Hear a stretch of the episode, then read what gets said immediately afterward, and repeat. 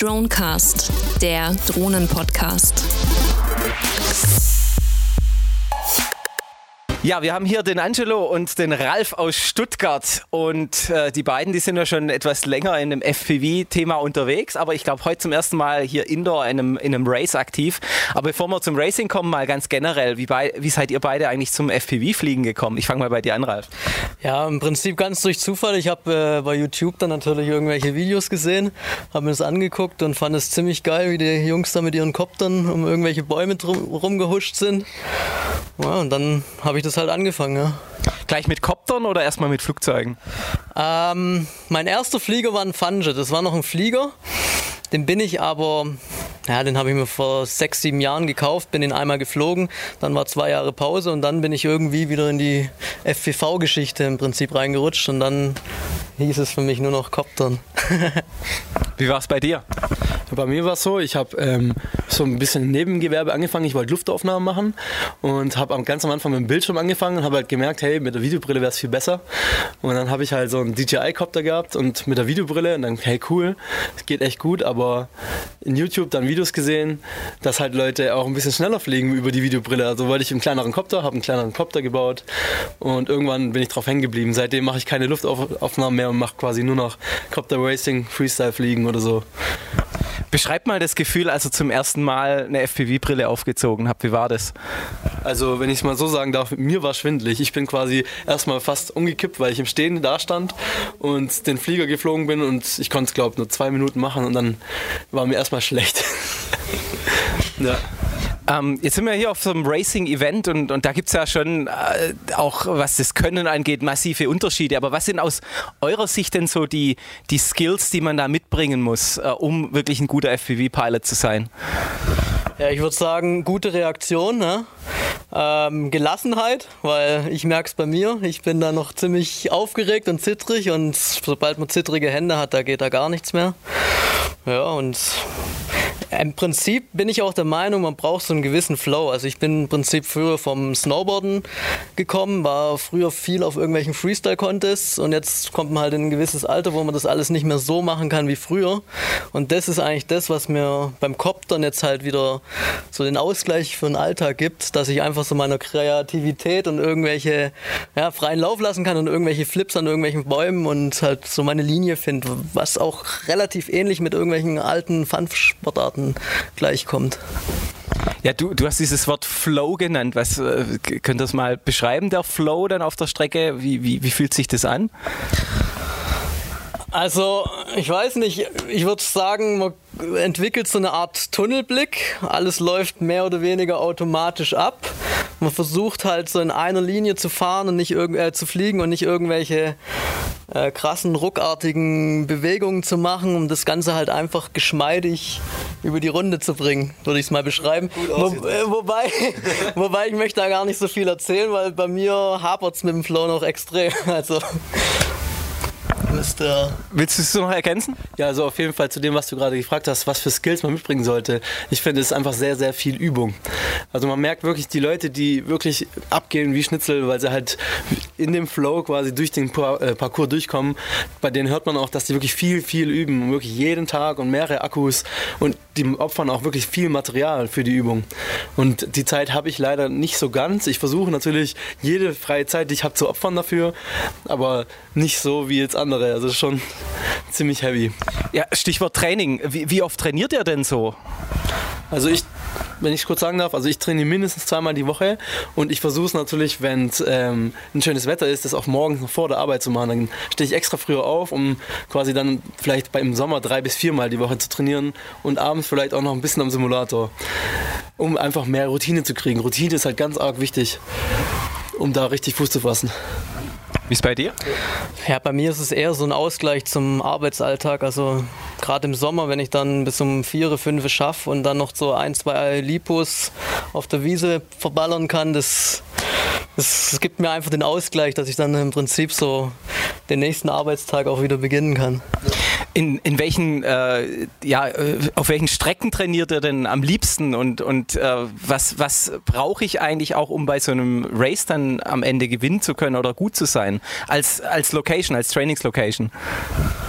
Also wie wir vorher schon mal kurz gesprochen haben, dass halt ähm, in der Garage kann man sehr, sehr gut trainieren, weil man natürlich sehr äh, präzise fliegen muss und kein Fehler wird einem verziehen. Also wenn man irgendwo gegen, dagegen fliegt, ist halt aus.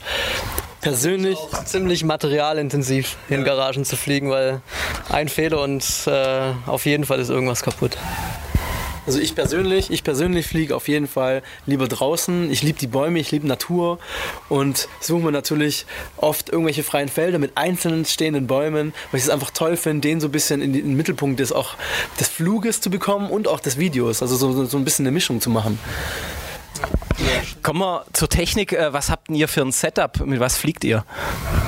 Also ich bin momentan auf 4S äh, unterwegs, das heißt, dass mein Lipo vier Zellen hat. Das Ganze ist dann ein bisschen, hat ein bisschen mehr Dampf. Ähm, hab momentan haben wir selber einen kleinen Frame zusammen entwickelt. Äh, ein Kumpel von uns fräst dann quasi die Teile. Der nennt sich Jigs. Ist auf 210 mm Motordiagonale aufgebaut. Ähm, ja, Jetzt muss noch sagen, wo man den auch äh, bekommen kann, den Jigs. Den kann man leider nirgends bekommen. Den kann man bekommen, wenn man uns lieb fragt. Und also wir haben keinen Shop oder so. Das ist im Prinzip für uns noch ein Hobby. Wir wollen da auch kein Geschäft draus machen, weil meistens, sobald was Geschäftliches draus wird, dann ist es kein, äh, ja, kein Hobby mehr, kein, keine Entspannung mehr. Und das wollen wir eigentlich nicht. Okay, was fliegst du, Angelo? Ja, ich ähm, bin früher den Inimini geflogen oder auch von iFly, den Trip, das ist bestimmt bekannt. Und jetzt habe ich mir auch so ein, äh, so ein äh, Jigs äh, fräsen lassen und bin absolut begeistert davon. Also man kann es ähnlich vergleichen wie so ein Alien 5-Inch Copter. Ja, da ist auch ein 4S-Setup drauf. Ähm, da sind, was habe ich gerade drauf? Ähm, 2300 kV-Motoren von Cobras ähm, mit einer Nace 32 und als äh, Videoübertragung bin ich halt, glaube ich, ein bisschen der Philosophie von Immersion RC. Ich möchte quasi gar nichts mehr anderes fliegen, keine China-Sender oder sowas, weil ich einfach ein super Bild habe. Kein OSD dazwischen oder so, einfach nur ein klares Bild und die Spannung lasse ich mir an der Taranis über Telemetriedaten übergeben. Somit kann ich mich voll aufs Bild konzentrieren und habe keine irgendwelchen Schriften mehr im Bild, die mich, event genau, die mich eventuell ablenken oder auch das Videosignal eventuell verschlechtern könnten. Mhm. Auch äh, nochmal zur Technologie. Wir haben äh, vorher mit anderen Interviewpartnern ein bisschen über Latenzen gesprochen. Ist es für euch ein Thema? Spürt ihr Latenzen einmal, was die Steuerung angeht und was das Video angeht oder bei beidem? Ja. Also mittlerweile merke ich es, weil einfach die Skills immer besser werden. Je schneller man fliegt, desto ähm, äh, wichtiger ist natürlich die Latenz. Also quasi diese Zeitversetzung von der Steuerung, bis das, der Kopf halt reagiert. Und ich habe noch einen, ähm, einen analogen Empfänger und da merkt man schon, dass die Latenz gerade echt, also dass die Steuerung an die Grenzen kommt. Ich höre manchmal sogar, dass der Kopf da einfach später reagiert, als er eigentlich machen soll, als ich meine Bewegung mache. Und ich werde jetzt da auch demnächst aufrüsten. Auf so ein S-Bass-Signal, ist dann ein digitales äh, Signal, dass einfach die Steuerung noch direkter wird. Ja, also kann ich nur äh, bestätigen. Ich denke auch, dass S-Bus jetzt momentan mehr und mehr im Kommen sind. Früher hatten wir immer den, also wir, wir fliegen beide auf Taranis und früher hatten wir den D4R benutzt. Das war eigentlich so das Stand der Dinge, schön klein für Copter. Und jetzt äh, sieht man es immer mehr, dass die meisten Leute auf S-Bus umschwenken, weil es halt wirklich irgendwo, auch wenn es nur im Millisekundenbereich ist, direkter ist und das merkt man gerade auf so einer Rennstrecke immens. Mhm. Äh, Nochmal so zum, äh, zur Racing-Szene vielleicht allgemein. Jetzt ist es eine der ersten Veranstaltungen hier in der Gegend, die ein Stück weit professioneller wird. Wir wissen, dass da auch ein Preisgeld ausgelobt ist für den Gewinner der gesamten Liga von einer Million Dollar, sagen umwoben. Ähm, wo, wo seht denn ihr diesen Sport in fünf Jahren? Wie, wie geht es da jetzt weiter?